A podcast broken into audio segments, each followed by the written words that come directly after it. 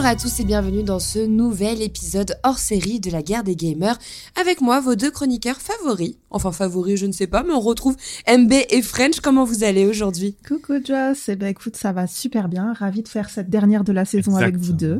Ah oui, c'est vrai. Salut Joss. Bah, salut à tous. Hein, et évidemment, on est, on est ravis de faire cette dernière émission avec euh, la Dream Team, sans Jalma certes, mais on pense à lui quand même. Et à Nao également, bien sûr. On pense très très fort à eux deux qui sont en vacances et qui ne sont pas là pour ce dernier épisode. Alors, au programme de ce podcast, retour sur les trois indie games que nous avons beaucoup, beaucoup aimé cette année et dont nous n'avions pas encore eu hein, l'occasion de vous parler. Donc, dans un premier temps, nous reviendrons sur Goodbye Volcano High, un jeu d'aventure narrative développé par Coop qui parle d'amour, de passage à l'âge adulte et bien plus tristement hein, de la fin du monde. Puis nous parlerons de Brumble, The Mountain King, développé par Dim Frost Studio, une aventure assez sombre et horrifique inspirée du folklore scandinave qui nous avait tous marqués quand on l'avait fait. Et en dernière partie de cet épisode hors série, nous traiterons de American Arcadia de Out of the Blue Games. Alors c'est un jeu qui est sorti un peu plus récemment. C'est un, style de puzzle platformer cinématographique euh, qui propose une dystopie influencée par les, œuvres de George Orwell ou encore du célèbre film The Truman Show que j'imagine vous connaissez tous. Euh, c'est un, un scénario où en fait des habitants prennent part malgré eux à une télé-réalité et c'est assez intéressant. On a beaucoup aimé. Pour conclure, on fera un point sur ces euh, indés qui ont marqué notre année 2023, euh, alors qu'ils soient sortis cette année ou précédemment. Ça sera les jeux qu'on a fait et qu'on a envie de mettre en avant euh, pour ce dernier épisode. Voilà, hein, maintenant que vous avez tout le programme de ce podcast, on va passer à l'analyse.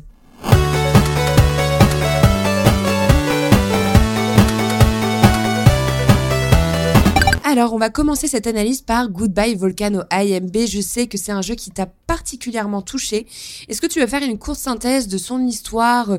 On parlera également de sa DA et de son gameplay, mais est-ce que tu veux prendre le lead, du coup, pour mettre en avant euh, ce sublime petit jeu? Avec plaisir, puisque c'est vraiment un jeu que j'ai adoré. Donc, dans Goodbye Volcano High, on, va vivre la vie d'adolescents euh, au détour de leur lycée à l'américaine, sauf que nous sommes donc dans un monde peuplé par des dinosaures euh, humanoïdes, mais donc euh, des dinosaures. Et donc on suit la protagoniste principale qui s'appelle Fang, qui est une jeune dino androgyne en dernière année de lycée et qui se cherche. Ça parle de, de manque de confiance en soi, euh, de tout trouble que tous les adolescents ont à cette époque. Elle rêve, elle, de devenir une star de la musique et de parcourir les routes euh, en tournée avec son groupe, les Warm Drama, qu'elle partage donc avec ses deux meilleurs amis, euh, Reed et Trish. Donc on suit donc ces ados au lycée, en proie au questionnement classique des adolescents, décrit avec une justesse vraiment incroyable. Je trouve que le jeu n'est pas du tout cliché, c'est vraiment agréable, c'est une réalité qu'on a tous partagée. Et, voilà, on se retrouve dans leur quotidien, ça parle d'amour, d'amitié, de trouver sa place dans la société. Et à cela s'ajoute donc euh, une part apocalyptique, car euh, une menace d'astéroïdes proche de la Terre circule aux informations. Et clairement, c'est un parallèle certain avec la fin des dinosaures euh, telle qu'elle est envisagée réellement. Et donc voilà, le jeu donc retrace tout ça, tout en retraçant également l'absurdité des médias, parce qu'on parle beaucoup aussi des réseaux sociaux face à une catastrophe qui est parfois prise sérieusement et parfois beaucoup plus à la légère. Donc euh, voilà, je trouve qu'il y a beaucoup de parallèles faits avec notre propre société et c'est très agréable de se, de se plonger dans ce monde de, dinosaures. Euh. Fred, t'as beaucoup aimé, il me semble aussi. Hein. Euh, moi, je suis dessus. Je, vais être sincère, je l'ai pas terminé. Je l'ai commencé il y a pas longtemps, donc j'ai pas un avis construit encore sur l'histoire. Mais du coup, je vais te laisser la parole, toi, Fred, pour donner ton analyse complète sur l'histoire. Ben, je suis, je souscris beaucoup aux propos de MB, qui l'a très très bien présenté, ce petit Goodbye Volcano High c'est euh, on parle parfois de générations nos futurs, nos futurs à différentes époques, dans notre époque à nous contemporaine. Et euh, dans le jeu Goodbye Volcano High, c'est exactement ça. C'est-à-dire qu'on est aussi sur une génération d'ados qui est tout à fait classique en elle-même et qui, parce que il y a des doutes sur l'avenir, que l'avenir de la vie d'adulte que nous connaissons tous, l'avenir professionnel que nous connaissons et même les fragilités intimes qu'on qu'on parcourt tous à, différents âges de, la vie. Tout ça, on va le retrouver dans Goodbye Volcano High, et c'est vrai que c'est euh, que c'est de euh, raconter avec beaucoup de tendresse, beaucoup de justesse et beaucoup de sensibilité. D'autant plus qu'au-delà de tout ça, il y a effectivement, MB l'a très bien dit, il y a effectivement une espèce d'apocalypse euh, qui est traduite par un astéroïde qui doit venir percuter peut-être la Terre et qui pourrait signifier la fin de tout. Et c'est vrai que tu vois qu'ils sont tous des. Enfin, sur le début de l'aventure, ils sont tous déconcernés quand tu vois les réactions sur les réseaux. Il y a beaucoup d'humour qui fait sur cet astéroïde. Euh, aucune crainte de, de, potentiellement disparaître, etc. Donc c'est vraiment cette époque ado, comme tu dis, que tu ressens un peu déprimé. Mais tu ressens même que les adultes, ils sont. Euh, parce que euh, plus tard dans l'aventure, après, tu as les profs qui en parlent et ils en parlent tous avec beaucoup de légèreté.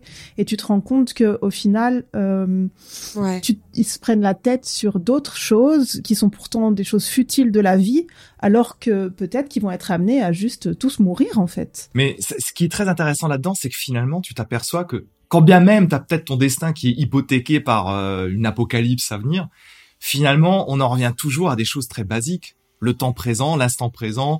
Est-ce que lui ou elle, euh, il m'aime? Euh, Qu'est-ce qu'il ressent pour moi? Qu'est-ce qu'il attend de moi? Qu'est-ce que tu vas me procurer? Euh, Où sont mes plaisirs? Et là-dessus, je l'ai trouvé extrêmement touchant parce qu'il te raconte finalement des, des choses qu'on a finalement tous connues ou qu'on connaît encore tous au passage. Et tous ces bouillonnements, les bouillonnements de l'adolescence sont très très bien captés dans le jeu. Ça, c'est un truc que j'ai beaucoup kiffé. Est-ce qu'on parlerait pas un peu de la DA Moi, c'est ce que je vous disais avant qu'on démarre le podcast. J'ai adoré les musiques que j'ai écoutées en début. Parce que je vous disais, ça me donne envie d'avoir 15 ans et de refaire une grosse dépression en écoutant ces musiques-là, quoi. Euh, vraiment, elles sont super belles. On a une DA aussi qui est assez particulière. MB, est-ce que tu veux nous parler un peu de la DA de Goodbye Volcano? Ouais, alors c'est un jeu qui est complètement dessiné et euh, c'est vraiment un bonbon pour les yeux. C'est vraiment un, un animé à l'ancienne, hyper bien travaillé, hyper bien animé. Le chara design est incroyable. Je sais que Joss aussi t'a adoré le chara design de Fang, euh, Ouais. la protagoniste Mm. principale.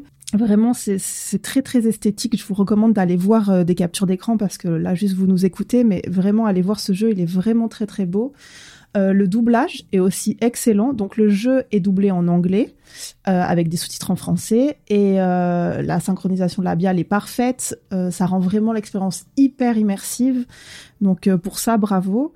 Et alors, on ne peut pas ne pas parler de l'OST de ce jeu puisque ben les protagonistes principaux ont un groupe de musique. Et, euh, et c'est vraiment c'est incroyable. Je trouve que comme tu l'as dit Joss, on a envie d'avoir 15 ans, de s'allonger dans notre lit, de mettre des écouteurs et, et, et de rêver de, de notre jeunesse. C'est on sent l'influence pop rock très douce.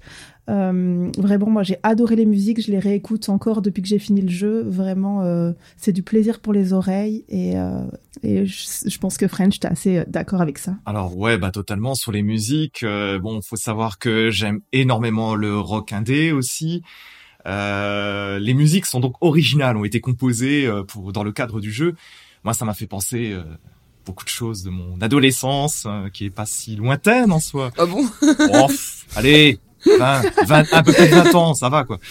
Euh, non, ça m'a fait beaucoup penser à des groupes comme Metric, le groupe Metric, groupe américain-canadien, euh, des groupes comme Sonic Youth aussi, Sonic Youth de la grande époque. Euh, allez écouter si, si ça vous dit quelque chose, si ça vous évoque quelque chose. Et c'est vrai que c'est une musique qui contribue en fait, comme tu l'as dit très bien, euh, Joss, c'est la musique où tu as envie de te plonger dans ton lit à 15 ans, 16 ans, et puis T'as envie de penser aux autres, t'as envie de penser à ce qui t'arrive dans la vie, aux bonnes, aux mauvaises choses, à est-ce qu'il m'aime, est-ce qu'elle m'aime, euh, pourquoi tu me fais du mal, pourquoi ci, pourquoi ça. Ah, c'est ce bouillonnement de sentiments qui est capté par la, par la zik, et ça c'est assez dingue. Et la DA, MB, tu le disais très très bien, c'est une DA qui est très euh, qui est très proche des personnages. Ça fait penser un peu à des styles animés, moi je trouve assez d'aujourd'hui, de 2020, un peu BD. Et tu as vraiment les expressions, euh, les expressions un peu qui sont un mélange en fait d'expressions encore juvéniles et qui sont à l'aube de leur âge d'adulte, qui sont très très bien captées sur chacun des personnages et dans toutes leurs préoccupations, euh, préoccupations de leur vie d'adulte à venir, s'il y en a une. Et ça, c'est un truc qui, qui, qui marche très fort dans le jeu. je C'est vrai qu'ils ont chacun une personnalité forte et dans lequel je pense que tu peux retrouver plusieurs de tes amis d'ailleurs. Je trouve c'est ça qui est assez bien représenté, c'est que tu peux typiquement te mettre avec cette bande d'amis, tu vois, et reconnaître des personnes que tu as connues dans la vraie vie, dans les personnalités. Le l'ado un peu déprimé qui croit pas en l'avenir du groupe, euh, ta pote un peu perchée qui adore les insectes, etc. Enfin, ils ont tous une personnalité authentique et ça j'ai beaucoup aimé dans le jeu. Et ça, ça prend part vraiment à l'aventure et à l'immersion que tu vas avoir dans ton personnage, dans ton protagoniste, je trouve, ces personnages-là. tout à fait. Ce qui était ce qui était super sympa si tu me permets d'ajouter c'est euh, effectivement euh, mais je pense qu'on y a été tous sensibles à ça tu vois tous les émois aussi de ces périodes. Entre Fang l'héroïne qui elle pense à fond à son groupe et a des envies de mener le groupe au plus grand nombre et de, de partager son art musical voire peut-être son malaise aussi d'exprimer aussi ce qu'elle est la personnalité qu'elle a avec les autres. Et les autres membres du groupe qui qui sont contents de faire de la musique mais qui quelque part ont d'autres préoccupations Et ça, ça crée des petites divisions au sein d'un groupe et c'est subtilement amené et subtilement raconté dans ce jeu. Niveau gameplay, bon c'est plutôt simple, hein, mais MB, est-ce que tu vas faire une petite synthèse du gameplay? Bah, c'est simple, mais c'est efficace. Donc, euh, vous l'aurez compris, c'est un jeu narratif à choix, et les choix ont des conséquences sur l'histoire. Donc, euh, moi, je n'ai fait qu'une run, mais je pense que les choix euh, modifient pas tant que ça l'histoire, mais quand même ont quelques conséquences, notamment euh, sur la vie amoureuse des protagonistes euh, et sur d'autres choix qu'ils font. Euh, donc ça, c'est pour le gameplay de base, mais à cela s'ajoute également une part de jeu rythmique via des QTE pendant les, les chansons du groupe, du groupe Warm Drama. donc, vous imaginez pas comme je saccage absolument toutes ces rythmiques. je suis tellement nulle Mais moi, c'est un saccage à chaque fois. J'ai adoré ces phases de gameplay. Vraiment, c'est la partie du gameplay que j'ai préférée. J'ai trouvé que c'était très très bien amené et très bien foutu. Et euh, je trouve que d'ailleurs, je le, je le mets aussi un peu en point négatif du jeu, si je peux me permettre, parce que je trouve qu'ils auraient dû nous mettre dans les menus les possibilités de refaire les chansons, de s'améliorer, de marquer des points, parce qu'en fait, il y en a pas tant que ça dans le jeu euh, des phases de gameplay rythmique, et j'ai trouvé que c'était super. Enfin, franchement, euh, ils ont fait ça, c'était génial, et en plus. Donc la façon de jouer, c'est que à partir du moment que tu fais plus ou moins bien, euh, tu peux avancer dans l'histoire. Et donc je trouve que ça aurait été sympa de nous mettre un mini-jeu à côté euh, en mode euh, bon bah là par exemple j'ai réussi à 70%, bah je vais essayer de le réussir à 85 et puis moi qui ai saccagé toutes mes musiques depuis le début de mon aventure, c'est-à-dire que potentiellement ça va avoir des, des répercussions sur l'avenir de mon protagoniste. Non non, du moment que t'es pas ah. scène suivante, il y a pas de répercussions. par contre, si vraiment t'es très mauvaise, je pense qu'ils te font refaire, tu vois. Ah oui, non, ça, je, suis pas, je suis pas si mauvaise alors. Mais donc, euh, donc du coup, voilà, je trouve que c'est vraiment une chouette petite aventure narrative euh, qui dure euh, moins d'une dizaine d'heures. Donc en plus, enfin, vraiment pas le temps de se lasser. Et au contraire, moi, j'avais juste envie d'y jouer tout le temps quand j'ai fait le jeu. Et, euh, et voilà. Euh, French, t'en as pensé quoi toi du gameplay? Bah, je suis, euh, j'ai, bien aimé aussi. Euh, pour pour compléter un peu ce que tu disais, je trouve ça hyper pertinent ce que tu disais Mbase sur le fait qu'on qu'on aurait pu refaire les les chansons en dehors de de l'aventure. Et ça me paraît assez évident, d'autant plus qu'il y a des trophées du jeu que tu débloques quand tu es très bon. Alors ça, tu les verras pas, Joss, hein, mais quand tu arrives très très bien à faire les rythmiques, tu obtiens des trophées spécifiques. J'en ai obtenu quelques-uns, c'est pour ça que je me permets de te le dire. Mais euh, voilà, et ça, c'est vrai que ça aurait été assez intéressant de pouvoir les faire en dehors parce que c'est un gameplay qui, toute proportion gardée, se rapproche de, de Rock Band ou de Guitar Hero, par exemple. Donc ça aurait pu aisément se jouer euh, en dehors de, de l'aventure. Après, le, le, au-delà de ces séquences rythmiques musicales que tu as évoquées, MB, il y a, y a effectivement l'intrigue avance beaucoup sous la forme d'un visual novel, un roman graphique, où il y a des, des possibilités de réponses euh, diverses, et effectivement, ça va avoir un impact sur certaines scènes et certaines relations que tu vas nouer avec les autres. Donc ça, c'était plutôt, plutôt bien vu. Euh, moi, moi, moi, le gameplay, je l'ai trouvé un petit peu limité, forcément, dit comme ça. Il n'a pas grand-chose de plus à nous apporter, en définitive. Mais finalement, ça suffit. Ça suffit à ce type d'aventure parce que finalement, c'est là pour nous raconter une histoire. Exactement, c'est ce que j'allais dire. Ça suffit parce qu'en fait, c'est juste là pour la lecture d'une histoire. Donc en fait, c'est pour faire participer ton personnage. Et justement, d'avoir ajouté cette rythmique, dynamise un peu le gameplay, ce qui pour moi est assez désagréable parce que j'aime pas ce type de jeu, mais j'imagine que pour vous, je connais French, c'est hyper intéressant d'avoir cette partie-là, surtout quand on connaît les thématiques du jeu. Donc euh, non, le, gameplay, moi je trouve pas qu'il soit euh, trop. moi aussi, je trouve que c'est c'est ce qu'il fallait. Et la longueur du jeu aussi est bien. Elle est elle est. Bah, tu l'as très bien dit, MB également. C'est pas trop long, c'est pas trop court. Il y a des rebondissements, il y a des surprises. Moi j'ai trouvé que globalement dans l'histoire qui va être développée, avec ce qu'on vous a un peu présenté, il y a quand même des, des petits éléments en plus, je trouve. Et du coup, c'est, bah, on s'ennuie jamais quoi. Moi, j'ai comme toi, MB, je l'ai fini en quelques sessions. Je l'ai joué sur Steam Deck hein, une intégralement, donc en mode portable. Et euh, j'ai dû faire en, quatre sessions, un truc comme ça, hein, quatre petites sessions de deux heures peut-être. Et euh, c'est vrai que c'est sympa. Par contre, je trouve que c'est justement important de dire que actuellement, il est disponible que sur PC et PlayStation 5 et 4.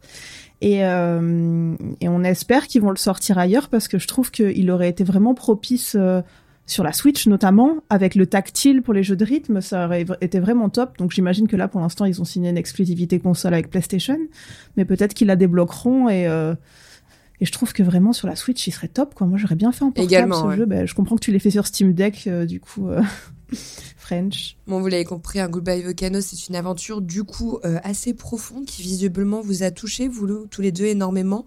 Moi, c'est vrai que sur le début, que euh, j'ai joué deux heures à peu près, j'ai été très sensible euh, à cette proposition. J'ai hâte de découvrir la suite. Donc, on vous invite à aller le découvrir. MB vous l'a dit, il est disponible du coup sur PlayStation et sur PC pour ceux que ça intéresse. Vous pouvez le trouver au tarif de 19 euros, il me semble à peu près. Et comptez vous avez mis combien de temps, vous? 8-10 heures pour le terminer? Ouais, c'est ça. Oui. On va compter une petite dizaine d'heures pour arriver au bout de cette aventure. On va parler maintenant du coup de Brumble the Mountain King. Alors c'est un jeu euh, dont je tenais absolument à vous parler. Avec la garde des gamers, ça fait un moment que je suis en demande de faire un podcast dessus euh, parce que c'est un jeu que j'ai trouvé euh, assez magique. En fait cette année, c'est un de mes coups de cœur, je pense, en termes d'indé euh, sur cette année 2023 et l'une même, je trouve, des meilleures expériences vidéoludiques que j'ai eues euh, cette année.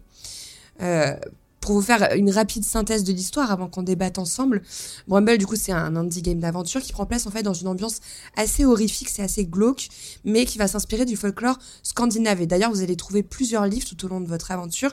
C'est en fait des sortes de, de collectibles qui vous euh, raconteront justement ce folklore, diverses aventures de ce folklore. Et c'est très intéressant de le découvrir comme ça. Alors, en fait, vous incarnez un jeune garçon qui s'appelle Oil, et en fait, dès le début de l'aventure, on voit sa sœur qui part par la fenêtre euh, en forêt pour une petite balade nocturne, malgré euh, l'interdiction formelle de leur mère, voilà, des enfants vraiment pas très sages. Et bien évidemment, qu'est-ce que fait Oil? Il décide de suivre sa sœur. Il décide de partir à la recherche de sa sœur. Et là, malheureusement, donc on retrouve notre sœur et on la voit se faire capturer par une créature assez euh, énorme, euh, assez horrible, et c'est à partir de là que l'aventure démarre.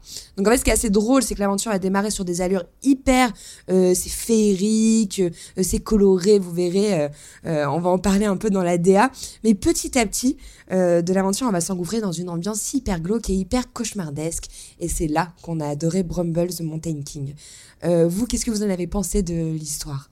Moi, j'ai adoré. Je trouve que tu l'as hyper bien décrit. Euh, c'est vraiment, enfin, j'adore le folklore scandinave et c'est ce qui m'a donné envie de faire le jeu. Euh, j'avais peur d'avoir peur, mais en fait, le jeu, même s'il a une ambiance très horrifique, euh, il ne m'a pas fait peur. Je sais que, que Nao, qui est pas là aujourd'hui, nous a dit qu'elle avait eu un peu peur quand même de faire le jeu. Donc en fait, comme le disait French, c'est subjectif la peur. Et là, c'est pas du screamer ou des choses, c'est plus des scènes qui vont être dérangeantes. Oui, c'est ça. Plus, c'est ce On genre ressent de peur le, le, malaise du côté glauque, comme tu l'as dit.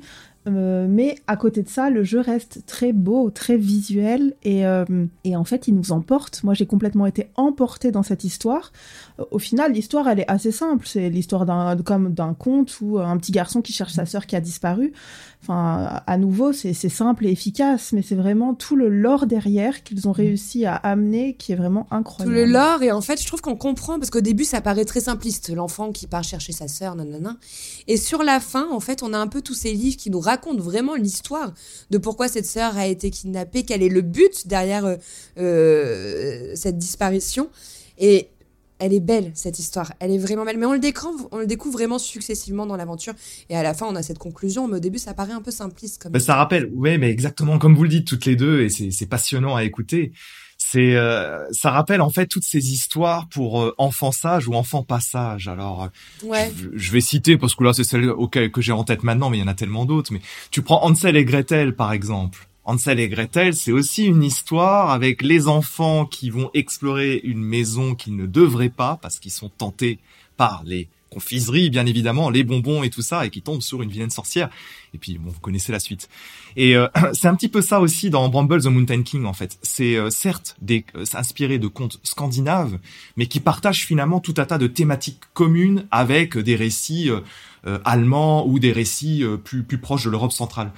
Bon, ça c'était pour la petite minute euh, culturelle, mais euh, le jeu, le jeu est, est, très intéressant là-dessus parce que il nous développe finalement des peurs qui sont très infantiles, qui sont très, qui sont des peurs pour les enfants, mais qui finalement réveillent aussi, sans rien spoiler de l'histoire, tout un tas, on va dire, de pulsions et en particulier, particulier pour Hall, le héros masculin, le petit garçon.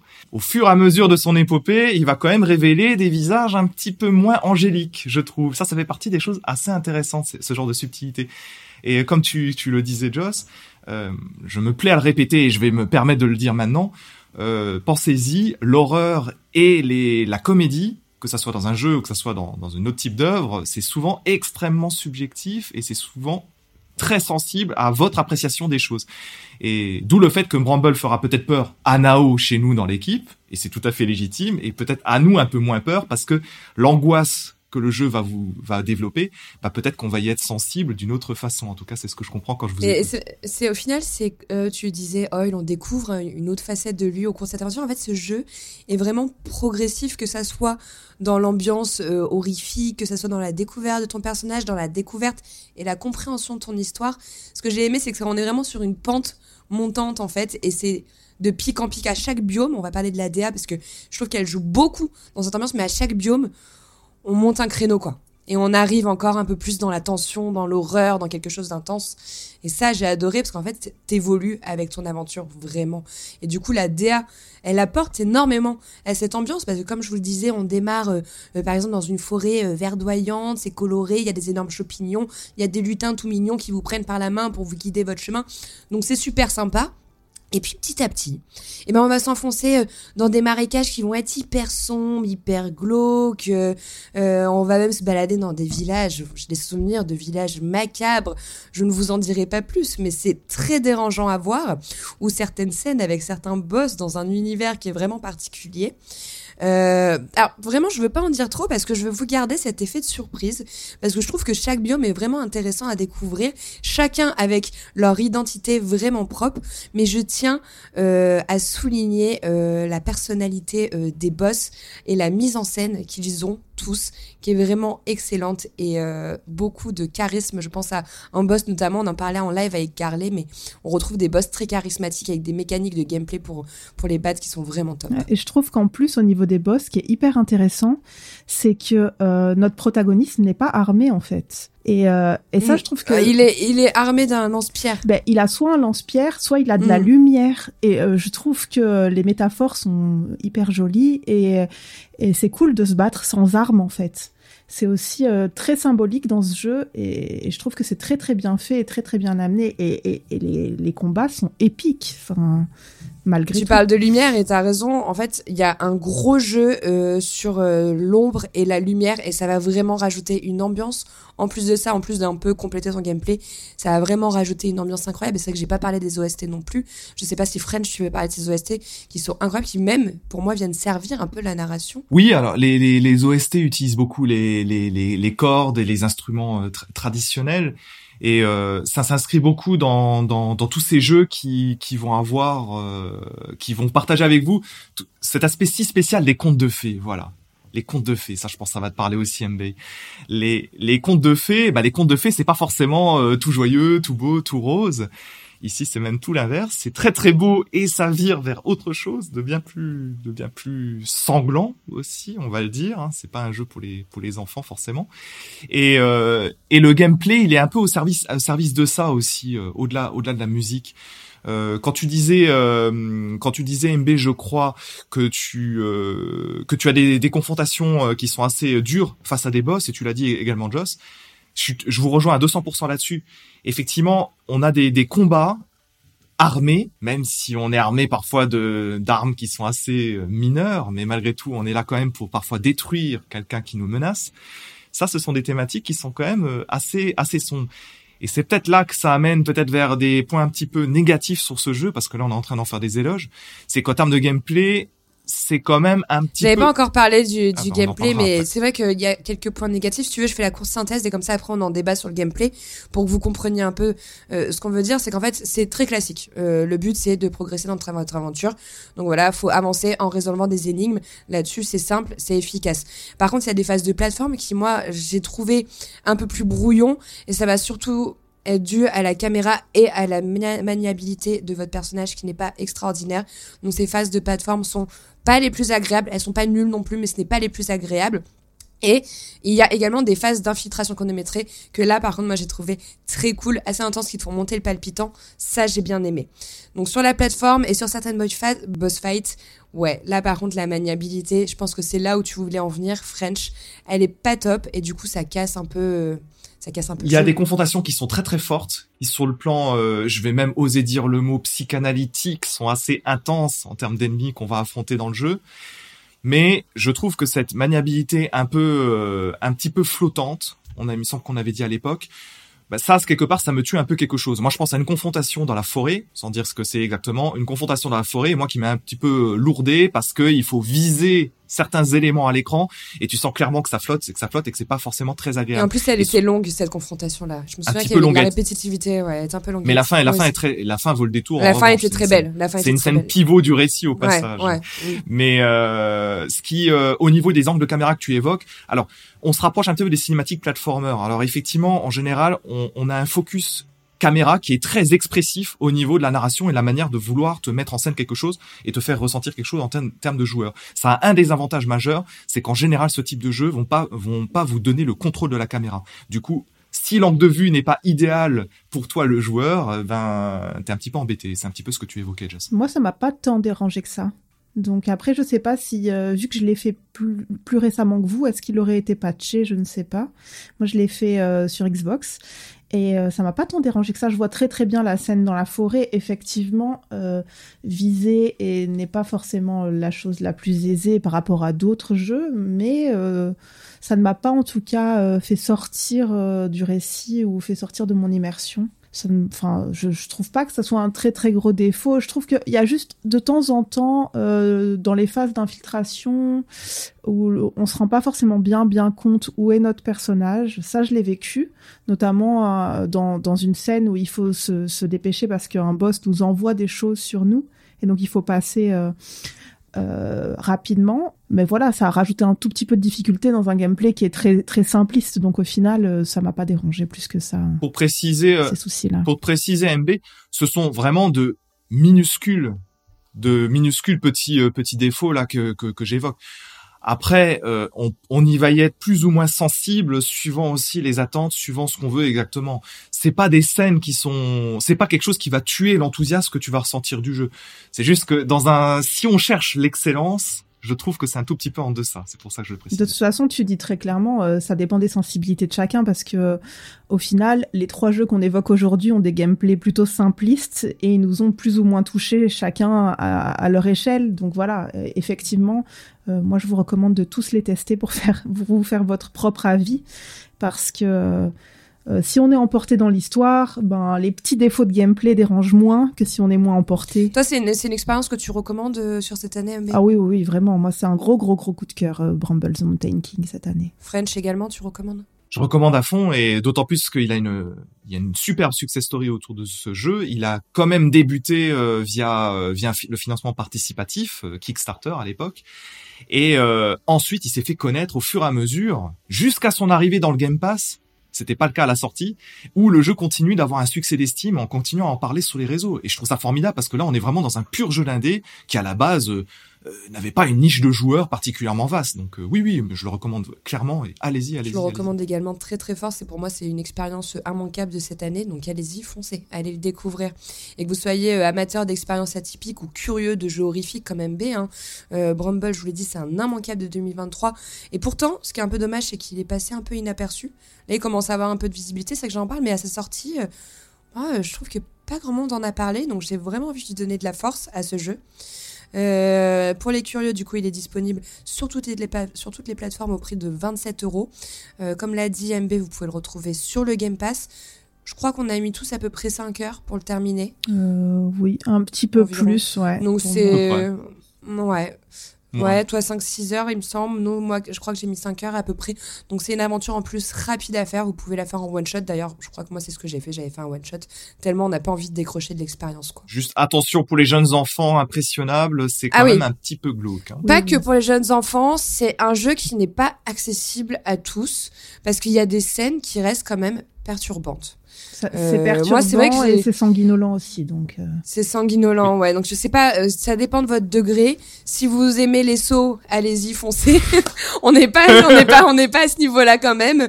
Mais voilà, on est quand même sur des scènes où ça va être vraiment macabre. On est sur des scènes, ça parle de mort, ça parle de de de, de rites occultes, ça parle de beaucoup de choses qui peuvent être assez dérangeantes. Donc c'est vrai que c'est un jeu qui est pas accessible à tous, mais par contre, c'est un jeu qui est, qui est, incroyablement délicieux à découvrir si vous avez l'esprit un peu dérangé comme nous. Hmm. Euh, on va parler maintenant de American Arcadia. Euh, il est sorti il y a pas longtemps. Hein, on l'a tous fait il y a pas longtemps. Moi, j'ai beaucoup aimé French. Je vais te laisser la parole pour nous détailler l'histoire et euh, les mécaniques du jeu. Et puis après, on fait comme d'hab, on en débat ensemble. Est-ce que tu veux nous raconter un peu l'histoire qui est vachement cool d'ailleurs? Bah ouais, oui, exactement. Alors, sortez tous vos pantalons pas de def parce que là, je vous emmène dans les années 70. Hein, donc, American Arcadia, American Arcadia, c'est une télé-réalité à la base. C'est une télé-réalité qui est la plus suivie au monde. Hein. Alors, euh, je sais pas, vous vous imaginez euh, Frenchy Shore à l'heure actuelle euh, sans la partie Q, et puis voilà, vous avez une petite idée de ce que c'est American Arcadia. Voilà, comme ça, tu vois, j'ai j'ai des références de 2023. Hein. Je vis dans mon monde. du coup, oui, ça prend place dans les années 70, années 70 fantasmées, qui ont une tendance assez rétro-futuriste. Alors, American Arcadia, c'est un programme qui est diffusé euh, au plus grand nombre, un peu tout le monde, tout le monde, quoi. Mais les habitants, les participants de American Arcadia, bah, ils savent pas qu'ils sont dans un monde fictif et que tout est diffusé. Et c'est ce que tu disais dans ton, dans les, dans le podcast, c'est que c'est exactement The Truman Show, ce synopsis de base. Voilà. Mais il y a quand même un, un secret qui est vraiment dramatique, qu'il faut avoir en tête, qu'on va avoir en tête très très vite finalement au sein du jeu. C'est une légère révélation. Mais en fait, quand on a une baisse de popularité au sein du monde d'American Arcadia, eh bien, on est, invité à un super concours, un super voyage, mais ce super voyage, eh c'est un aller unique pour la mort. Eh ben oui, parce que faute de rentabilité dans le monde d'American Arcadia, on disparaît, terminé, on oublie tout le monde. Ça, c'est un petit peu pour le cadrer un peu ce qu'est American Arcadia. Dans ce jeu, vous allez incarner deux personnages deux personnages très différents, très distincts. Le premier, c'est Trevor. Trevor Hills, c'est un employé de bureau classique, euh, avec sa petite moustache euh, des années 70. Il aime bien son taf, il fait son taf, il n'a pas beaucoup d'envergure, pas beaucoup d'attrait, mais c'est pas grave, il est content de sa vie, il est content de tout ça. Mais il n'est pas très rentable au sein de cette société-là. Donc du coup, il va, bah, il, est promis à un destin assez funeste, hein. et il va obtenir l'aide de quelqu'un d'autre pour pour essayer d'éviter cette mort. Il va obtenir l'aide de Angela, Angela Solano, et Angela Solano, c'est une employée dans le monde réel, dans le monde réel où elle bosse dans la production d'American Arcadia, et c'est un peu une une taupe, et elle va chercher à aider Trevor à s'échapper de ce monde-là et ils vont découvrir beaucoup de vérités auxquelles ils n'étaient pas prêts. Tu as hyper bien euh, résumé l'histoire, euh, French. Euh, et, c'est le gros point positif de ce jeu. C'est l'histoire est prenante, elle est drôle, elle est bien écrite, les personnages sont bien écrits. On passe vraiment, vraiment un chouette moment devant ce jeu. Moi, ça m'a donné envie de revoir The Truman Show. Ce que j'aime bien, c'est qu'on a deux visions différentes parce qu'on joue deux, deux mm. personnages différents. Donc Trevor et Angela, Angela qui aide Trevor à s'évader. Et du coup, on a deux gameplays différents et deux visions différentes. Et ça, j'ai beaucoup aimé avoir les deux points de vue de chacun. Celui qui découvre, en fait, dans quel monde il vit, et celle qui lui apporte un peu tout euh, ce savoir qu'il ne connaît pas et un moyen de s'échapper. Et on a également une troisième vision dans l'histoire, c'est celle du spectateur. Parce qu'on se retrouve énormément spectateur, en fait, de notre aventure. Et il y a des séquences que j'ai adorées. Euh, de, de de plateforme où il faut s'échapper et on est en vision caméra comme si on était sur Twitch et on a tous les commentaires qui défilent sur le côté. Oui. Et c'est, en fait, j'étais en train de jouer, mais en même temps, je voulais lire les commentaires. C'était un régal à lire. Et j'avais l'impression, du coup, d'être vraiment dans la tête du, dans, dans le téléspectateur, en fait, qui regarde cette, euh, cette escapade. Et, et c'est très bien mené. Moi, j'ai beaucoup aimé euh, euh, le scénario d'American Arcadia. En plus, c'est un scénario, scénario original qui est très peu exploité avec une thématique, je pense, auquel on est tous sensibles. On aime un peu tous ces trucs-là. Le Big Brother is watching you. On adore. Oui. Donc, moi j'ai beaucoup aimé, beaucoup aimé. Et même si on a un gameplay qui est un peu plus simpliste, pour le coup très simpliste, qui relève pas du haut niveau, j'avais pas besoin de, de chercher plus parce qu'en fait l'histoire m'a tellement fait rire, m'a tellement plu qu'au final euh, c'était un peu comme à Goodbye Volcano, tu vois, le gameplay servait à ce que j'avance dans mon histoire et que je la découvre un peu plus. Et c'est effectivement et c'est effectivement une histoire qui va porter vraiment tout le jeu et MB l'a également euh, très bien dit je trouve c'est effectivement une histoire qui va nous emporter très loin et comme vous l'aurez compris là en nous écoutant, qui va vous emporter un petit peu plus loin même que ce qu'on va imaginer. Parce que finalement, je, vais me permettre petit, une petite marche, un petit pas de côté.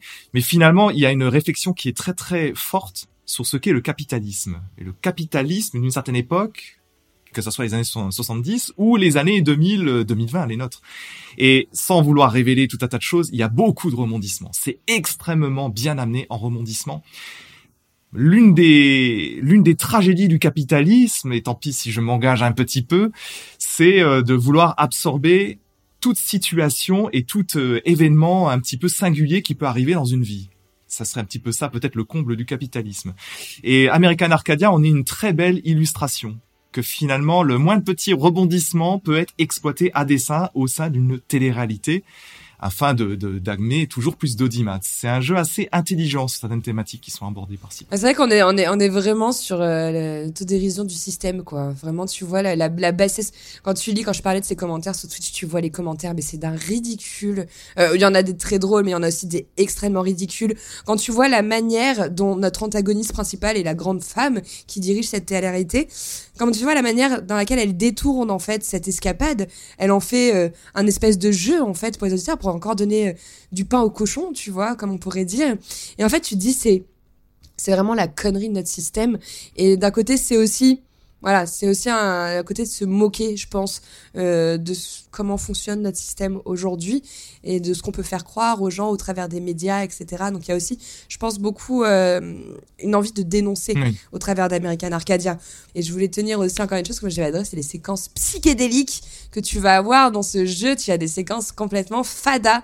Et ça, j'adore. À moi, tu m'ajoutes des grains de folie, des trucs où c'est what the fuck. J'adore. Et ça, ça rajoute vraiment beaucoup, je trouve, au jeu, euh, au jeu de base, quoi. Mais je trouve qu'en plus, euh, au-delà de faire la satire de la télé-réalité, le pire, c'est que si ce genre de télé-réalité existait aujourd'hui, ça aurait un succès fou dans notre société actuelle. Ah oui, oui, oui, complètement. Satire, exactement. J'avais plus le terme. Merci. C'est totalement mm. une satire de notre société. On a cité aussi beaucoup de références euh, qui sont parfaitement justes. Hein. Donc, si vous aimez Truman Show, si vous aimez ce, ce genre de, de, de, récit, il faut foncer dans American Arcadia, bien sûr. Euh, ça cite aussi beaucoup de choses du cinéma. Ça cite aussi le, le fugitif. Euh, ça cite beaucoup Running Man aussi. Running Man est très cité aussi, euh, peut être euh, peut être une influence assez majeure du jeu. Et mais ça raconte surtout sa propre histoire. Et c'est ça qu'il faut dire. C'est pas c'est pas simplement des motifs qui sont juxtaposés et des et des inspirations très fortes. Ça raconte aussi son propre truc. C'est-à-dire que il y a, moi j'ai été très très touché par ça, mais c'est marrant parce que quand, quand j'entends tout ça, quand j'entends tous nos propos, je me dis bon bah chacun a été touché par des trucs un tout petit peu différents parfois. Mais de voir par exemple qu'une une émission un peu en bout de course, ou en tout cas avec des baisses d'audience, puisque c'est aussi euh, le, sujet d'American Arcadia. C'est une émission qui marche un petit peu moins bien, sans spoiler trop. Et finalement de voir qu'ils sont capables de, de chercher l'élément disruptif, euh, comme on aime dire, pour essayer de relancer quelque chose à tout prix, relancer la machine à tout prix. Il y a quelque chose d'assez cynique qui est extrêmement bien euh, gardé dans le jeu, à l'image de ce que tu évoquais, le fameux Twitch-like euh, qui est repris dans le, dans le jeu, c'est très Et le pire, c'est que ça fonctionne, parce que ce que j'ai trouvé très drôle, je vous dirai pas les textes, mais sur la fin, on a une espèce de ligne de ça, vous savez, comme certaines fins de films, où il vécut heureux, euh, et maintenant il vit en Californie. Donc là, on a des textes qui disent un peu comment a évolué la société, où se retrouve notre protagoniste, comment ça se passe, etc. En fait, qui annonce un peu la, la suite de ce qui s'est passé, et quand tu lis les textes, c'est très drôle, et en fait, tu te rends compte que les, rien n'évoluera jamais. Euh, DA, DA. Tu veux en parler? DA, DA. Bah, voyons, on va poursuivre sur la DA. Alors, comme vous l'avez compris, on est dans une ambiance rétro-futuriste. Rétro-futuriste, années 70. Ça, c'est dans le monde d'Arcadia. Pourquoi rétro-futuriste? Bah, parce qu'en fait, les, les gens n'ont pas évolué dans les années 2000. Ils sont restés dans les années 70. Alors, ils sont fringués en tant que tels. Euh, il y a les petites moustaches qui font fureur pour les pour les hommes, par exemple. Il y a les il y a des, des robes ou des vêtements, euh, je pense à des vêtements masculins et féminins qui sont assez connotés. J'aime les décos, genre c'est pop, c'est orange, c'est des gros cercles, enfin c'est vraiment la déco 76 quoi. il y a le côté flower power euh, adapté dans le jeu mais qui est qui est très qui est très présent, mais vous retrouvez également des des choses euh, beaucoup plus modernes. Enfin, vous voyez, vous, vous les avez vus forcément, mais des espèces de robots, des petites choses comme ça qui se baladent. Les écrans, certes, c'est des écrans cathodiques. Enfin, ils ont donc ils ont un gros vous me permettrez l'expression, ils ont un gros cul. Enfin, il y a beaucoup de composants électriques, électroniques qu'on voit sur l'arrière. C'est pas nos écrans plats d'aujourd'hui. Et euh, mais vous allez avoir un petit peu des petits éléments un petit peu plus, un petit peu plus modernes qui vont se, qui vont se greffer ça et là. Donc ça, c'est plutôt sympa. Sur la DA, on va avoir des couleurs très chatoyantes, des couleurs qui sont assez, euh, qui sont assez marquées, qui sont, qui sont là pour vraiment pour flatter nos rétines de joueurs. Et tout ça, c'est au service d'un gros travail sur les scènes du jeu. Pourquoi? Parce que je dis ça parce qu'en fait, vous allez avoir beaucoup de, de petits détails à l'écran, des arrière-plans euh, travaillés, des, des, des, véhicules, des personnes, des avant-plans travaillés avec beaucoup de détails. Il va, il va y avoir beaucoup de lieux parcourus au sein de votre aventure, et il y a un travail toujours très très fort sur les perspectives, les lignes de fuite. Tout ça en fait pour accentuer l'espèce de sentiment, euh, je dirais, vertigineux de certaines situations quand, quand on est par exemple en hauteur, on joue le funambule, euh, par exemple, euh, au sommet d'une grande pièce qu'on traverse, euh, qu'on traverse presque sur un fil, sur des différents câbles, des choses comme ça. Il y a des choses comme ça qui arrivent de temps en temps dans le jeu. On a vraiment l'impression que nos sensations de vertige sont clairement accentuées dans ce genre de choses. Donc ça, c'est c'est des trucs que je trouve assez forts dans le jeu. Alors, c'est un petit budget malgré tout. C'est un petit budget, une petite équipe, ça il faut le rappeler ça signifie qu'il y a aussi forcément des coupes qui sont faites. Et ça, je pense que tout le monde les aura perçues. Moi, je trouve par exemple que les animations corporelles, tous les déplacements des personnages, parfois c'est un petit peu rigide. Tu sens que l'animation est un petit peu limitée. Et surtout, surtout, quand il y a des gros plans sur les visages, bah, tout ce qui va être euh, animation faciale, c'est un parti pris, clairement. Mais tu sens les petits yeux, la petite bouche, c'est très Oui, mais c'est pas dérangeant parce que je trouve comme ça un côté un peu cartoon, vraiment dessin animé, tu vois. On peut se dire c'est aussi Bon, c'est aussi une simplicité en termes de développement graphique, je pense. Mais bon, ça fait part de l'identité, donc ça me choque pas vu qu'il n'y a aucun réalisme dans cette direction artistique. Je suis un peu moins sensible à ça. C'était même un choix plutôt mm. intelligent de leur part, hein, d'avoir fait bah ce choix-là euh, esthétique. C'est très intelligent, exactement. C'est très intelligent parce que comme euh, moi je dis toujours, hein, que ça soit un jeu ou une autre création, quand tu es conscient de tes faiblesses, il faut que tu puisses compenser par autre chose. Et en l'occurrence, vous avez tout, totalement raison. Pour moi, c'est compensé par euh, par la qualité du jeu d'acteur, qui est, je trouve, très très bon. Vraiment, mm. les comédiens mm. sont impeccables. Mm. Version anglaise uniquement, sous-titrée en français, très très bon. Il n'y a pas de souci là-dessus. Et un dernier mot, et un tout dernier mot sur l'OST. L'OST, donc c'est un, compositeur que je ne connaissais pas, donc qui est Eduardo de la Iglesia, puisque c'est une équipe euh, espagnole qui est derrière ce jeu. Et la musique, en fait, elle est très travaillée également parce qu'elle arrive bien à axer euh, le côté un peu euh, flower power, le côté un petit peu fun de cette époque, mais également euh, le, les accents beaucoup plus inquiétants de tous ces polars américains d'espionnage des années 70. Ça joue vraiment sur plusieurs niveaux, sur, sur plusieurs sensibilités que je trouve très très très fortes et c'est un petit régal également pour les oreilles. Il y a une scène au piano à un moment donné. Ah ouais. Mamma mia, ça, ça fait du bien aux oreilles. Et une chanson mythique. Hein. Oui. oui. Qui devient d'ailleurs même énervante sur la fin. euh, bon, du coup, en soi, sur la DA, il n'y a pas grand chose à dire. Il a une, une identité euh, visuelle qui est très propre. Et pour moi, je trouve que ça fonctionne assez bien, honnêtement. Sur le gameplay, c'est là où ça a pêché un peu plus. Je sais que toi, MB, ça a pêché un peu plus là-dessus. Tout à fait. Euh, French, est-ce que tu veux qu'on en parle euh, Enfin, nous parler du gameplay avant qu'on qu'on débatte un peu ah. sur ce gameplay. Avant que MB soit un petit peu plus réticente sur le gameplay, mais bien ah sûr. que MB sorte les cornes de dragon. et, elle a bien raison. On a tous nos sensibilités. Alors bon, le, gameplay, il se, il se fragmente surtout sur deux types de situations. On va simplifier, bien entendu, pour que vous compreniez tout ça en nous écoutant. Alors c'est, moi j'ai tendance à dire que c'est plutôt un cinématique platformer. American Arcadia. Cinematic Platformer, c'est en gros, c'est comme Inside, c'est comme Planet of Lana que vous avez peut-être joué cette année, et c'est comme Another World pour les plus vieux qui nous écoutent. Voilà. Et alors, les deux gameplays principaux, ils s'architecturent autour de deux choses. Trevor, le héros, euh, le héros qui vit dans le monde d'Arcadia, bah lui, il a un gameplay qui est assez classique dans les cinématiques platformer. C'est-à-dire qu'on a une vue latérale, une vue de côté en 2,5D euh, vous allez avoir des, des, séquences un peu de plateforme. On l'a un petit peu dit déjà depuis le début de ce podcast.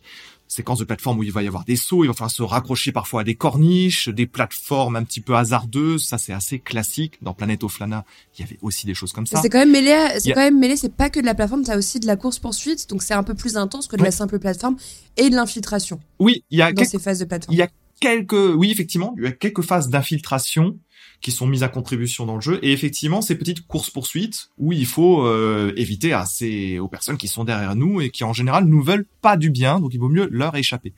Et tout, et tout ça, c'est clairement, il y a clairement un accent qui est mis sur la mise en scène, à savoir qu'il y a quand même des particularités. Et les particularités, c'est que vous ne contrôlez pas seulement que Trevor à l'écran, c'est que vous êtes aussi aidé par, on l'a dit plus tôt, Angela. C'est la nana qui est euh, la taupe de, euh, de American Arcadia qui travaille dans la production. Et elle, elle est en fait extérieure au monde d'Arcadia. Et elle a la possibilité, par exemple, de vous ouvrir, je sais pas, un rideau métallique, euh, vous faire élever un chariot élévateur, et elle a la faculté en fait de vous aider dans des situations qui sont parfois compliquées. Voilà. Bon. Et ce qui est intéressant avec Angela, c'est qu'elle est en vue FPS. Tout à fait. Contrairement euh, à Trevor. En fait, le gameplay d'Angela, le gameplay d'Angela, ça serait faire plus un peu un jeu d'aventure plutôt qu'un platformer. Là, vous êtes vraiment sur le FPS où c'est infiltration, énigme.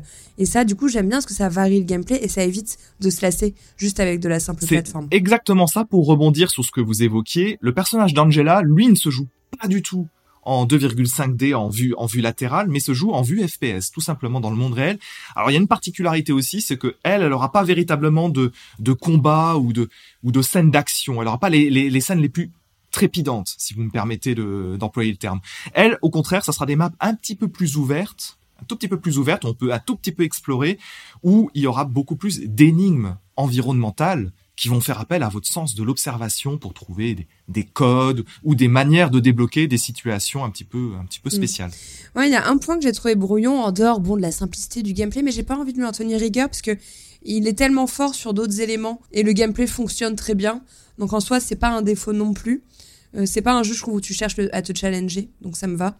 Mais ce que j'ai, ce qui m'a un peu plus dérangé, c'est que j'ai trouvé certaines phases brouillon, notamment en fait quand tu joues Trevor et tu dois prendre le contrôle des piratages avec Angela, quand tu dois gérer en fait tes deux mouvements en même temps, faire avancer Trevor et pirater tes caméras, tes différentes caméras pour permettre à Trevor d'avancer. Là, ça rajoutait un petit côté brouillon et pas tout le temps agréable en fait. moi, je vais être plus dur que vous du coup sur le gameplay. Je, je vais pas non plus sortir le dragon, mais je, suis contente d'avoir acheté ce jeu et, de soutenir les, studios qui, qui essayent des, choses, mais je pense que je suis peut-être pas la cible parce que, en fait, moi, quand je joue à un jeu, sauf si je sais que c'est un jeu narratif ou un visual novel, j'ai besoin d'un peu de challenge. Et ce jeu-là, il a été vendu comme un platformer puzzle euh, à énigme. Et je n'ai rencontré absolument aucune difficulté, ni dans la plateforme, ni dans les énigmes. La seule difficulté que j'ai rencontrée, euh, c'était juste chiant en fait, très honnêtement. C'est que euh, il y avait certaines missions, euh, notamment avec Angela, où quand tu les rates, tu dois les refaire depuis le début.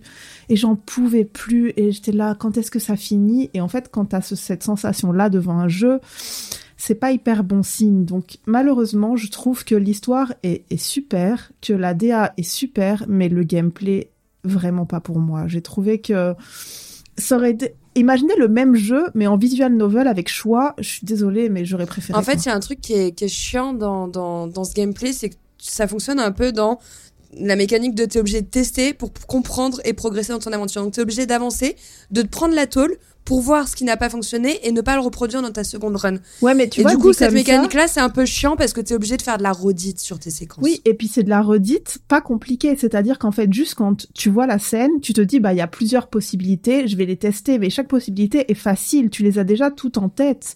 C'est juste qu'il faut les tester pour savoir quelle est la bonne. Et moi, j'aurais aimé peut-être que, ben, sur les plateformes, ça soit un peu compliqué, sur même les courses poursuites. Tu en parlais tout à l'heure. On dirait que c'est un truc de fou, mais est-ce que vous en avez déjà raté une de course poursuite? Enfin, non. Donc euh, voilà, t'as pas l'adrénaline de la course. Si celle que celle que j'ai ratée et qui m'a énervée et je sais pas si vous séparez, c'est sur l'autoroute. Ah ouais, ouais. Ah oui. elle, elle m'a énervée. un peu relou. Hein. Ouais, elle est un peu. Mais c'est c'est c'est exactement ce que tu disais, Joss. C'est euh, il y a le côté die and retry. Ouais, c'est ça. Bon alors après die and retry, souvent c'est des jeux qui sont compliqués, bah mais comme MB le dit, je suis d'accord avec elle. C'est pas un jeu où on bloque spécialement, surtout si on connaît un peu le genre ou si on pratique un peu du jeu vidéo. Alors j'entends, j'entends les, les, reproches que tu lui fais, euh, MB. Je te donne pas totalement tort. Après, après tout, pourquoi pas? Peut-être que le jeu aurait dû être présenté différemment. En tant que puzzle, euh, que puzzle game pur et dur, oui, je pense que le terme n'est pas adéquat. Là, il y a un petit souci. Par contre, je, je pense que pour euh, faire vivre les sensations et les rebondissements que l'histoire a à nous donner, là, par contre, je l'aurais pas vu sous la forme visual novel. Je, je pense que là, la forme est, est bonne. Moi, moi, j'aurais souhaité un tout petit peu plus de challenge, comme tu l'as dit, les courses poursuites, les corniches, dans les grands ténors de ce type de jeu. Même euh, les énigmes. Hein. Parce que les énigmes, ça, ça, ça, s'arrête à juste, il faut trouver quel est l'élément qui va falloir, qui va nous permettre de monter en hauteur. Oh tiens, il y a une poubelle au fond de la salle. Enfin. Oh, il y a quelques énigmes. Il y a, non, il y a quelques, il y a hein. quelques énigmes qui sont un peu plus poussées. Je pense que quand tu quand arrives dans les bureaux et que tu dois libérer un peu Trevor d'une certaine onde mentale, je sais pas si vous vous souvenez, celle-là, elle est un peu plus poussée. T'as quand même des trucs qui amènent un peu plus à la réflexion. C'est vrai que c'est pas c'est pas du gros challenge. On a connu plus challengeant. Mhm. Mais je trouve que honnêtement, c'est pas ça qui dessert. Moi, c'est pas ça qui m'a cassé mon expérience parce que je m'éclatais tellement dans les dialogues, dans l'aventure. Et au final, ce gameplay, il est marrant et en plus, il est varié, donc on s'ennuie pas. Le jeu est pas très long, donc euh, t'as pas le temps de t'ennuyer. Euh, ouais, moi, moi, c'est pas un jeu où j'ai beaucoup de critiques à lui faire. Ouais, mais je comprends quand même MB sur ce qu'elle dit. Je la comprends très bien parce que finalement, finalement, c'est un truc où t'es quand même, euh, t'es quand même mis sur des rails finalement. Donc on est dans le cas de ces jeux narratifs qu'on évoque depuis le début aujourd'hui.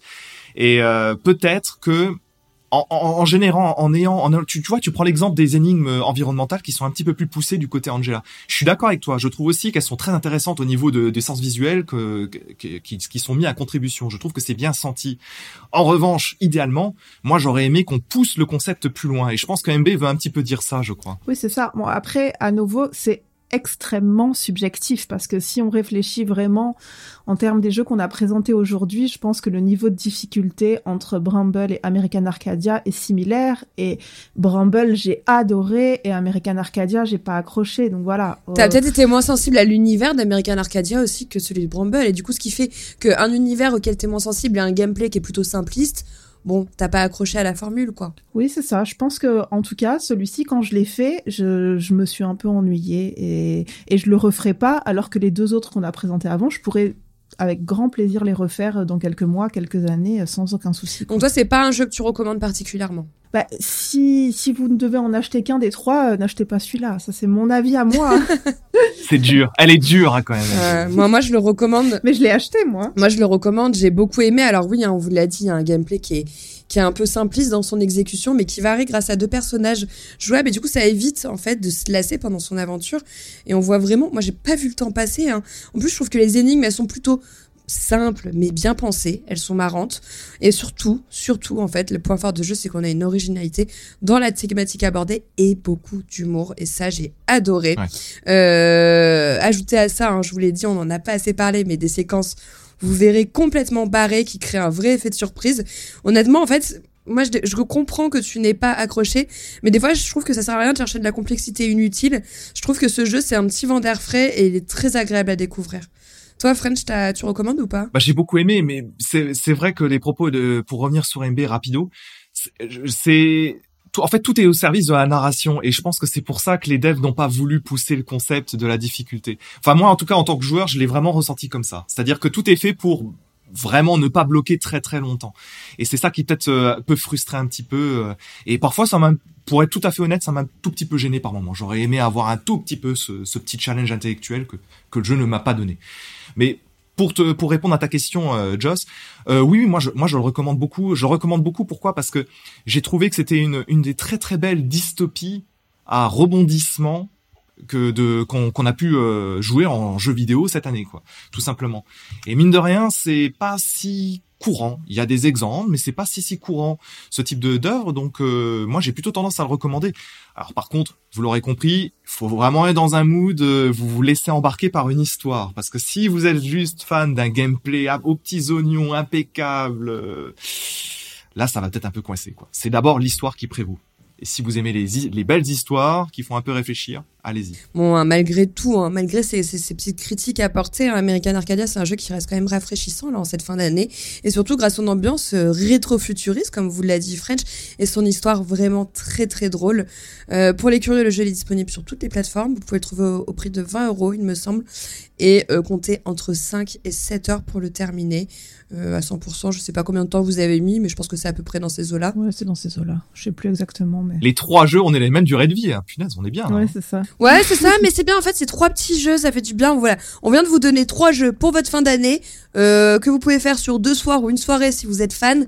Allez-y, foncez et faites-nous tous vos retours sur notre Discord ou en commentaire. Comme d'habitude, on adore vous lire, on adore vous écouter et on adore débattre. Bon, alors on va passer au dernier point de ce podcast, le calumet du pixel. Oh, tu peux faire tourner, s'il te plaît? Pas de soucis, man. Prends. Alors, dans ce calumet du pixel, du coup, bah, on parlait des jeux indépendants. Et ben, j'aimerais qu'on revienne un peu sur. Alors, c'est pas spécialement les jeux de 2023, mais c'est ces jeux indépendants que vous avez découverts en 2023 et qui vous ont marqué et que vous avez envie de mettre en avant là pour recommander à ceux euh, qui nous écoutent sur cette fin d'année euh, euh, des petits classiques qu'ils auraient pu rater. Euh, MB, est-ce que tu, tu veux commencer avec un indé que tu as adoré Avec plaisir. En fait, c'est un jeu, je l'ai pas mis dans mon top 2023 car il est sorti en accès anticipé en 2022. Donc je trouvais que c'était un peu triché. Mais euh, il est sorti de son accès anticipé en 2023 et je l'ai découvert en 2023. C'est un jeu qui s'appelle Have a Nice Death et euh, c'est un roguelike action en 2D où en fait, ben tout à l'heure Joss vous disait qu'on qu'on est des gens un peu barrés, ben voilà, c'est on, on, incarne la mort en fait, tout simplement. On incarne la mort et la mort est donc PDG de sa propre entreprise qui s'appelle euh, Death Incorporation ou Incorporated, un truc comme ça. Et, il est au bord du burn-out. Donc euh, et il en peut plus parce que euh, ses employés sont en roue libre totale et donc il doit un peu aller faire le ménage dans son entreprise étage par étage. Et donc après euh, le jeu a comme gameplay vraiment les mécaniques classiques d'un roguelite euh, euh, très semblable à Hades par exemple, sauf que c'est en, en 2D et vraiment un coup de cœur ce jeu. Je, je lui ai pas encore donné assez de temps, mais je sais pas si vous vous l'avez testé, mais vraiment il est hilarant. Non, mais tu viens de me faire, tu viens de me faire très envie. J'ai été voir quelques images et en effet, ça me parlait, ça, je l'ai manqué, mais euh, je vois très bien ce que c'est et euh, ça me fait très envie de la manière dont tu l'as raconté. Ouais, c'est vraiment, euh, enfin la DA est, est, est, à la fois mignonne et à la fois morbide, mais ça reste très gentil. Moi, je l'ai sur Switch, mais je pense qu'il est disponible partout et, et vraiment foncé. Alors après, il est vraiment pas facile. Je trouve que, bah, comme pas mal de, de roguelite modernes, il faut, enfin, c'est fait exprès quoi. C'est fait exprès pour que les premières runs soient difficiles, pour que tu débloques des éléments qui améliorent tes runs suivantes. Donc euh, sur ça, c'est vraiment exactement les mêmes mécaniques que par exemple. Et, et donc euh, moi, je, je pense que je suis pas allée plus loin que le deuxième boss pour l'instant, parce que vraiment, euh, vraiment voilà, c'est pas facile, mais c'est très drôle. Les armes sont drôles, les animations sont bien fichues, c'est c'est c'est vif, c'est dynamique. euh, Tu t'ennuies pas et euh, franchement, vous pouvez foncer, même si j'ai du mal à prononcer le titre de ce jeu. Mais mais c'est vraiment un jeu très très drôle et, et, et vraiment très très. C'est un jeu que tu connais, French, toi, tu as. Ouais, oui, oui, c'est un jeu, euh, c'est un jeu que, que j'avais, j'avais suivi, jeu français, je crois, hein, de mémoire. hein. Il me semble. Et euh, c'est, moi, c'est le genre de jeu où tu as l'apprentissage par l'échec. Je, je trouve ça toujours assez dingue. C'est un peu le propre des rogues. Et euh, ça fait partie des jeux, des innombrables jeux qui sont dans le backlog et que je n'ai pas encore pu toucher. Mais c'est, un, ouais, c'est un jeu qui m'intéresse pas mal. En plus, tu t'as cité Hades, qui est, qui est un jeu que j'adore. Donc euh, bon, si on touche un petit peu à ça dans un univers avec la mort qui gère sa propre entreprise, ça me Ah parle. ouais, fonce. Franchement, fonce, tu vas adorer. Et toi, French, du coup, ta recommandation là pour euh, ce petit podcast? Alors, moi, j'ai une recommandation un petit peu spéciale, mais vous allez voir, ça va bien se passer quand même. Non, j'ai une recommandation un petit peu spéciale puisque il va encore sortir, il va encore sortir un autre truc, euh, un truc deep, des bas-fonds, non, des indépendants hyper glauques. en, en- en ce moment, en ce moment, j'ai un cœur. Voilà, je suis très sensible, je suis à fleur de peau, Joss. Ouais, Euh, c'est presque bizarre. C'est presque étrange, tout à fait. Et euh, non, non, mais en, en décembre, euh, en décembre, euh, souvent on, on fait un peu le point sur sa vie, sur beaucoup de choses qui se sont passées, et puis c'est c'est des périodes un petit peu particulières, joyeuses et parfois un petit peu plus tristes. C'est ça dépend de plein de choses. Et euh, moi, il y a un jeu très particulier que que j'ai découvert en 2018 à sa sortie et que j'aime rejouer euh, ponctuellement, quasiment chaque année, qui s'appelle Gris. Gris, on en a déjà évoqué, c'est un jeu de Nomada Studio. euh, studio Et sur le Game Pass aussi. hein. Ouais, je crois qu'il est sur Game Pass depuis. Ouais. Il est sorti sur pas mal de machines, y compris euh, de mémoire iOS et Android peut-être même. Switch euh, depuis le départ et toutes les consoles. Et Gris, c'est alors c'est un peu un cinématique platformer. Je crois que c'est un peu la thématique de ce podcast. En fait, on incarne une une jeune fille, une jeune fille qui s'appelle Gris. Et elle est, elle vit, euh, elle se déplace dans un monde un petit peu surréaliste, bourré de couleurs, un peu pastel, euh, un truc très éthéré, très onirique. Et en fait, c'est une jeune fille optimiste qui a qui a vécu un drame qui reste relativement secret dans le jeu et qui en fait va s'enfoncer dans une espèce de monde imaginaire et qui va chercher à se reconnecter à la réalité en retrouvant ses sens. Euh, la, euh, la voix bien sûr et euh, le toucher et euh, tous les tous les sens qu'elle aura perdus au sein du jeu.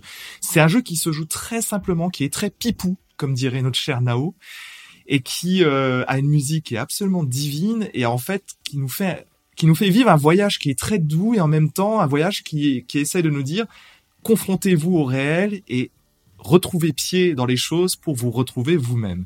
Et en cette période un peu particulière, bah, j'avais un petit peu envie de le mettre en avant, le jeu gris, donc euh, allez-y. Moi, j'adore que tu aies choisi ce jeu. C'est un jeu qui m'a bouleversé. Que j'ai que j'ai pas fait Oh, encore. tu devrais le mais faire. je sais qu'il est très recommandé.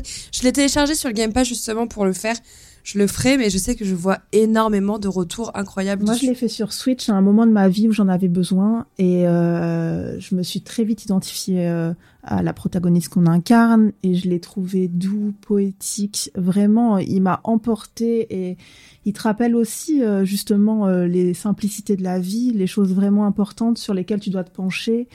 Et, et comment tu peux sortir d'une phase de dépression, hein, tout simplement. Et euh, c'est évidemment très métaphorique. Euh, rien n'est clairement dit, mais tu comprends très bien que c'est de ça dont le jeu parle. Et euh, c'est beau, c'est vraiment ce jeu, il est juste euh, beau. Moi, il m'a bouleversé. Moi, je, je trouve ça très touchant ce que tu dis et peut-être pour euh, te préciser aussi, te donner encore plus envie, euh, Joss. Moi, je, je- j'évoque ce jeu très particulier parce que j'étais en, j'étais en période de deuil quand j'y ai joué et euh, c'est un jeu. Tu parles de dépression aussi, euh, MB. C'est pas un jeu qui parle ouvertement de dépression. En fait, il parle de tous ces, toutes ces périodes un petit peu dures qu'on peut vivre, quelles qu'elles soient, dépression ou autre chose. En fait, c'est, c'est suffisamment abstrait, Oui, c'est ça, suffisamment abstrait pour qu'on puisse s'identifier dans plein de choses. Et moi, ça a été le, le, le bonbon idéal pour une période où on est à la fois triste et à la fois on a besoin de de, de trouver des choses jolies et puis de rebondir vers parce que dans le monde des vivants, bah, il- on est bien obligé de se raccrocher, de connecter les gens pour euh, pour trouver sa place. Tout à fait. Et Moi, j'étais chamboulée émotionnellement à la fin du jeu, mais, mais c'était un chamboulement positif. Oui. Ça, ça, ça m'a vraiment euh, donné envie de juste euh, sourire à la vie, en fait. Et je trouve que quand un jeu vidéo arrive à te procurer des émotions comme ça, mais, euh, mais bravo, quoi. Et en plus. des euh, émotions. Des émotions, juste une réflexion où t'es posé sur ta chaise et t'es ok. Tu vois, Ouais. tu sais que tu viens de terminer quelque chose d'assez fort. Mais de toute façon, un jeu où quand tu l'as fini, que t'as le générique devant toi, tu te dis, punaise, il faut que j'en parle. C'est euh, Ouais. parce que moi, c'est vraiment ça. J'ai eu envie de le, de le recommander à tout le monde quand je l'ai fait. Je l'ai fait l'année dernière, moi. Et, euh, et en plus, euh, ben, là, j'attends avec impatience parce que le studio a annoncé euh, un, un nouveau jeu qui s'appelle Neva, qui est pas du tout dans le même thème. Euh, y a, je pense que il y a juste la direction artistique qui, qui est semblable, mais euh, ils sont capables de faire tellement des merveilles que j'ai très très très très hâte de voir ce qu'ils nous À préparent. 200%, je te rejoins là-dessus. Je veux, j'ai très hâte. Normalement, c'est 2024. Si tout se passe bien, on espère. Mais voilà, Neva, j'ai très envie. On de- croise les doigts, on croise Exactement. Dans le, les jeux dont je voulais vous parler, je vais pas vous reparler de Layers of Fear parce que au final, je crois qu'à chaque podcast, quand on m'a demandé de parler d'un dé, euh, je sortais Layers of Fear. Donc, je pense qu'on en a assez parlé. Si vous voulez écouter notre analyse avec French, on a dû en parler sur un autre podcast, je sais plus lequel, mais vous pouvez nous entendre parler plusieurs fois de jeux qui est vraiment exceptionnel à découvrir. Je vous invite. Mais voilà, je vais pas refaire de synthèse dessus. Il y a un jeu qui n'est pas un coup de cœur, mais euh, dont j'ai envie de vous parler, qui s'appelle euh, This Bait We Made. Alors c'est pas un coup de cœur parce que c'est un jeu qui m'a surpris dans son exécution, mais au final c'est un jeu où pareil quand il s'est terminé, je me suis dit putain c'est original, c'est original et on a une chute qui est qui est assez assez forte quand même en termes d'histoire. Euh, et c'est pour ça que j'ai envie de vous en parler parce que je pense que c'est un une expérience dans ces univers vidéoludiques à faire. Euh, en fait, on est euh, clairement on prend place dans les années 50, on joue, on incarne une femme de ménage dans un hôtel et en fait, on est clairement dans une histoire euh, euh, d'amour, de meurtre, euh, mais on le comprend pas tout de suite. En fait, c'est vraiment on comprend tout sur le dernier arc, quoi. Donc au début, c'est vraiment de la mise en scène. En fait, on est une fouineuse, donc on va fouiner dans les affaires euh, des clients de l'hôtel et on découvre des choses très touchantes parce qu'on est donc dans les- années 50. On connaît euh, la liberté euh, des droits LGBT à cette époque-là. Donc voilà, sans vous, enfin, j'ai pas trop envie de vous spoiler, mais il y a des amours un peu interdits en fait dans cette aventure qui sont révélés au fur et à mesure, qui sont très forts. Et je trouve que c'était très beau de dénoncer ce sujet. et La manière dont ils l'ont fait était était super. Et en termes de gameplay, là pour le coup, les énigmes, elles étaient assez coquines. Donc euh, j'ai bien aimé. Voilà, je voulais vraiment le mettre en avant. C'est pas un, c'est un jeu qui est clivant en fait. Je pense que c'est pas un jeu exceptionnel, mais c'est un jeu qui est intéressant. Et euh, c'est un petit studio euh, canadien, donc gros soutien à ce projet-là. Euh, voilà. Donc voilà, This By We Made que vous pouvez retrouver, je sais plus sur quelle plateforme il est, mais assez intéressant à Bah, ça découvrir. rend curieux en tout cas, ça donne aussi envie de découvrir ce petit jeu.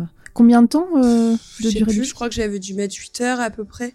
Il me semble. C'est un petit jeu, c'est pas très long. Hein. C'est vraiment, on est sur de l'enquête à 300%. French, tu l'avais fait Non, je l'ai pas fait. On en avait parlé. Tu l'as pas pas fait. Et il est sur On PC, parlé, hein, ouais. sur, sur Steam entre autres. Oui, parce que c'est toi qui me l'avais recommandé, je crois, à la base. on en avait parlé avec Jalma, me exactement. Et, et je crois que finalement, il y a que toi qui l'a fait pour l'instant. Donc tu vois. Ah ouais, ouais. Et bah écoute, euh, intéressant. Je vous invite à le découvrir, mais je vous invite aussi à en débattre parce que c'est un jeu que j'ai vraiment trouvé particulier dans son exécution, dans ses dialogues. C'est très lent, il faut vraiment prendre le temps. Mais quand on a la chute, on Moi, prend un réel J'ai plaisir. une petite question parce que moi, c'est dans ce genre d'œuvre, c'est ce que j'adore. Donc, est-ce que ça fait partie de ces jeux où la fin te donne un nouvel éclairage global sur Ouais, complètement. T'as tout à la fin. En fait, tu Oh, comprends putain, rien tout le long de l'aventure, à part quelques euh, euh, écrits que tu découvres. Et surtout, en fait, tout ce que tu vas faire, c'est-à-dire que tout ce que tu vas déplacer dans les chambres, c'est-à-dire que tu vas ouvrir un placard. Tu peux choisir l'option de le laisser fermé ou le laisser ouvert.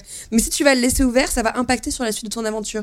Si tu le fermes, ça va impacter également. Tu vas retrouver des photos. Si tu décides de laisser les photos sur ce meuble, bah, ça va peut-être jouer dans ton histoire. Donc en fait, tout ce que tu fais a un sens. Et, Ça, c'est Ouais, chouette, et en hein. fait, tu démarres ton histoire, tu es dans un bureau de police, donc tu supposes qu'il y a un meurtre, mais tu vois jamais ce meurtre. Tu le vois sur les euh, trois dernières minutes du jeu, quoi. Et toute l'aventure, je vous dis, c'est vraiment que du puzzle game. Faux, c'est de l'aventure. Donc, c'est très lent, c'est très long, parce qu'en plus, tu peux pas courir, c'est de la marche, t'es dans l'hôtel, voilà, c'est très long. Mais en fait, t'as le dernier arc, où là, tu te dis, ah merde, ok, c'est fort, tu vois. Et c'est ça que j'ai aimé, en fait. Ah, bah, franchement, moi, ça, ça me donne envie euh, de lui donner une petite Ouais, chance. ouais, petit, Pareil. intéressant, intéressant pour les énigmes et euh, intéressant à creuser. Voilà, pas un grand jeu, un bon jeu et euh, un studio à suivre, je pense. Euh, bah écoutez, voilà, bah on a fait le tour, non? Bah ouais, c'était très sympa de papoter Ouais. de Ah, voilà. tous ces choix Bah, C'est fini, c'est fini. Le dernier podcast de cette De saison. parler de notre dernier coup de cœur de cette année, Ouais. c'est ça? Ouais, Petit ouais. pansement au cœur. Petite émotion. non, mais ce n'est que pour mieux vous retrouver sur la saison 3 de la guerre des gamers. Bon, toute l'équipe Oui. n'est pas là pour vous faire de gros bisous. Mais vous nous avez écouté Ah sur notre dernier podcast. C'était sur quoi notre dernier podcast? Les GG Awards. Voilà, on... Bah oui. c'était euh, nos GG Awards. Voilà, c'était le dernier où vous avez retrouvé toute l'équipe. J'espère que vous avez apprécié cet épisode. Euh, sort série sera le dernier, mais on va peut-être potentiellement faire des lives ensemble pour se retrouver avant la reprise parce que vous allez nous manquer sinon. En attendant, on vous souhaite à Ah oui. tous un très bon mois de décembre. Euh, nous, on se retrouve en 2023 avec des nouveaux projets. 2024. En 2024. Euh, on vous- 2024, voilà, je ne suis pas encore faite à la nouvelle année. En 2024 avec des nouveaux projets et, et on vous embrasse tous très très fort. Des bisous tout le monde, joyeuses fêtes, profitez bien. Des bisous, profitez bien, abusez bien des bonnes choses. À bientôt.